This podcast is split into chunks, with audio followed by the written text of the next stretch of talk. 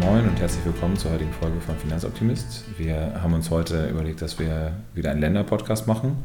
Meine äh, Praktikantin Lena hat äh, dafür das Research gemacht, also vielen Dank dafür an dieser Stelle.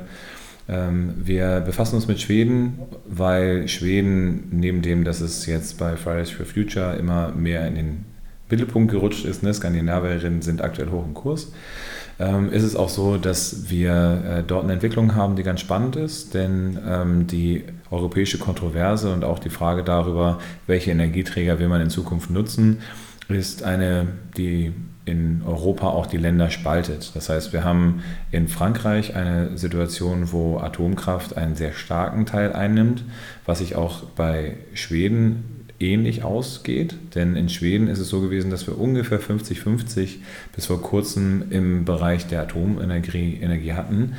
Was interessant ist, weil eigentlich bis 2010 äh, Schweden ursprünglich mal aus der Atomenergie aussteigen wollte.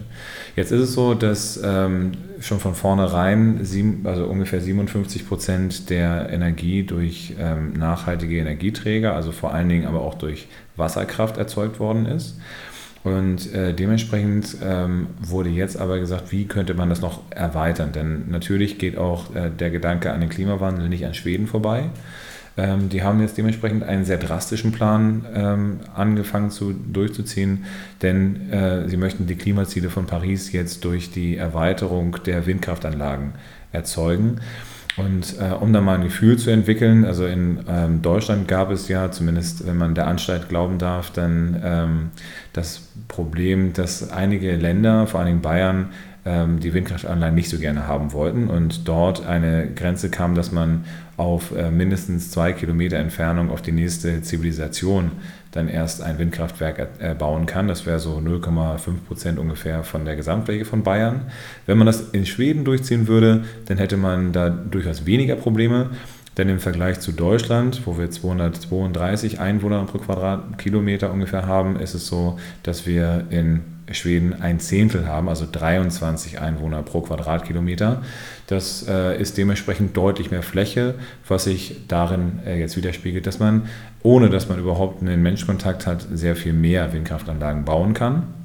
Und diesen Masterplan verfolgen die Schweden jetzt, auch wenn es aktuell so aussieht, als wenn die Atomenergie doch mehr Akzeptanz wieder zurückgewinnt, als, ähm, als das ursprünglich mal der Fall gewesen war. 1980 hatte im Zuge der Reaktion auf die Kernschmelze in einem amerikanischen äh, Atomkraftwerk Schweden den kompletten Ausstieg aus Atomenergie bis 2010, aus 2010 ähm, sich vorgenommen. Das wurde dann aber im Laufe der Zeit immer weiter zurückgenommen und äh, führte jetzt dazu, dass äh, aktuell darüber gesprochen wird, die nächsten 30, 40 Jahre dann den Atomausstieg komplett durchgeführt zu haben. Äh, nichtsdestoweniger ist es so, dass es äh, für die CO2-Emissionen natürlich ähm, auch erstmal nicht äh, wirklich erheblich ist, ob ich jetzt Atomkraft oder Windkraft habe, weil die beide relativ also CO2-emissionslos sind. Ähm, trotz alledem ist natürlich die Windkraftanlage das, was ähm, langfristig gesehen potenziell den geringeren Impact hat, sowohl auf die nähere Umgebung, ne, weil jeder, der schon mal irgendwie was über Atomkraftwerke gehört hat, äh, weiß auch, dass es dort erhöhte Leukämiefälle gibt, auch wenn das modernere Atomkraftwerke gibt und so weiter. Und spätestens seit Fukushima ähm, weiß jeder, dass es auch nicht ganz ungefährlich ist, ein Atomkraftwerk zu betreiben. Bei diesen Windkraftanlagen kann man aber jetzt durchaus eine sehr extreme Entwicklung bei Schweden sehen, denn im Vergleich zum europäischen Umfeld ist es so, dass äh, alle anderen nahezu hinter Schweden hinterherhinken. Das heißt, ähm, wenn wir dem schwedischen Vorbild folgen, die jetzt mittlerweile ca. 1,4 Milliarden in ähm, erneuerbare Energien beziehungsweise vor allen Dingen in den Windkraftausbau gesteckt haben, dann würden, würden viele Dinge jetzt sehr viel einfacher werden. Wahrscheinlich würden äh, auch die Schulstunden am Freitag wieder stärker gefüllt sein. Wir haben ähm, hier jetzt ein, ein Land, was sich wirklich ganz große Ziele gesteckt hat. Das heißt, äh, es werden aber vor allen Dingen regionale und lokale Initiativen unterstützt. Das heißt, eine Sache, die in, Deutschland auch sehr häufig im Gespräch ist, ähm, die damit natürlich die Akzeptanz auch vor Ort vielleicht deutlich höher machen kann. Das heißt, ähm, da wo es in äh, Deutschland häufig hapert, ist, wenn zentral bestimmt wird, die und die Trasse wird irgendwo hingesetzt, dann gibt es lokal Widerstände.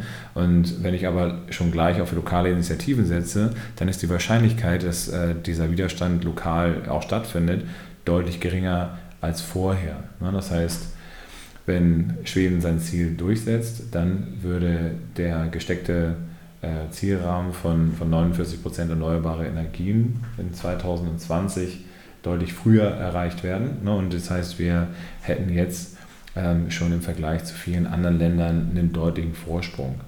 Das heißt, ähm, insgesamt gesehen würde das äh, einen massiven Rückgang der CO2-Emissionen in Schweden stattfinden lassen. Und es ist auch so, dass dadurch, dass Schweden natürlich viel mehr heizt als andere Länder, ich sage mal in Griechenland oder Portugal oder Spanien, ist es zwar so, dass man da viel aus Solarenergie beziehen kann, die äh, haben aber jetzt im Zweifel nicht das Problem, dass sie viel heizen müssen, äh, weil die ein paar Tage weniger haben, wo es schneit. Und deswegen äh, ist es halt auch so, dass man dieses Ziel natürlich gerade in den kälteren Ländern vorantreiben sollte, um hinzubekommen, dass gerade in den Wintermonaten nicht zu viel Emissionen dann frei wird. Alles in allem muss man halt sagen, dass äh, wir äh, uns über äh, Schweden freuen können, dass wir auch vor allen Dingen äh, uns eine Scheibe abschneiden können an, an, dem Impuls, die die jetzt jeweils setzen.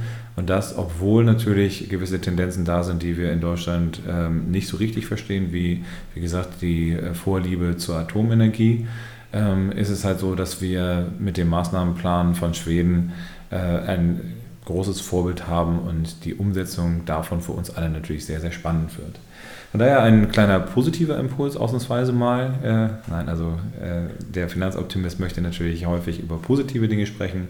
Heute, wie gesagt, mit einem äh, Dank an die liebe Lena, die jetzt hier das, äh, die Vorarbeit so gut gemacht hat. Ähm, schicke ich euch die besten Grüße, äh, wo auch immer hin. Äh, aktuell sind wir hier in einem Büro, was über 30 Grad hat. Ob das alles nur am Klimawandel liegt, das weiß ich nicht, aber auf jeden Fall bin ich motiviert, dass es nicht noch deutlich wärmer wird hier. Und ähm, ich freue mich, dass ihr mir weiter zuhört. Schaut auch gerne auf unsere Seite finanzoptimist.com. Folgt mir auf Facebook, da haben wir, heißen wir auch Finanzoptimist oder auf Twitter. Und dann bleibt mir weiter gewogen, hört mir weiter gerne zu und ich freue mich aufs nächste Mal.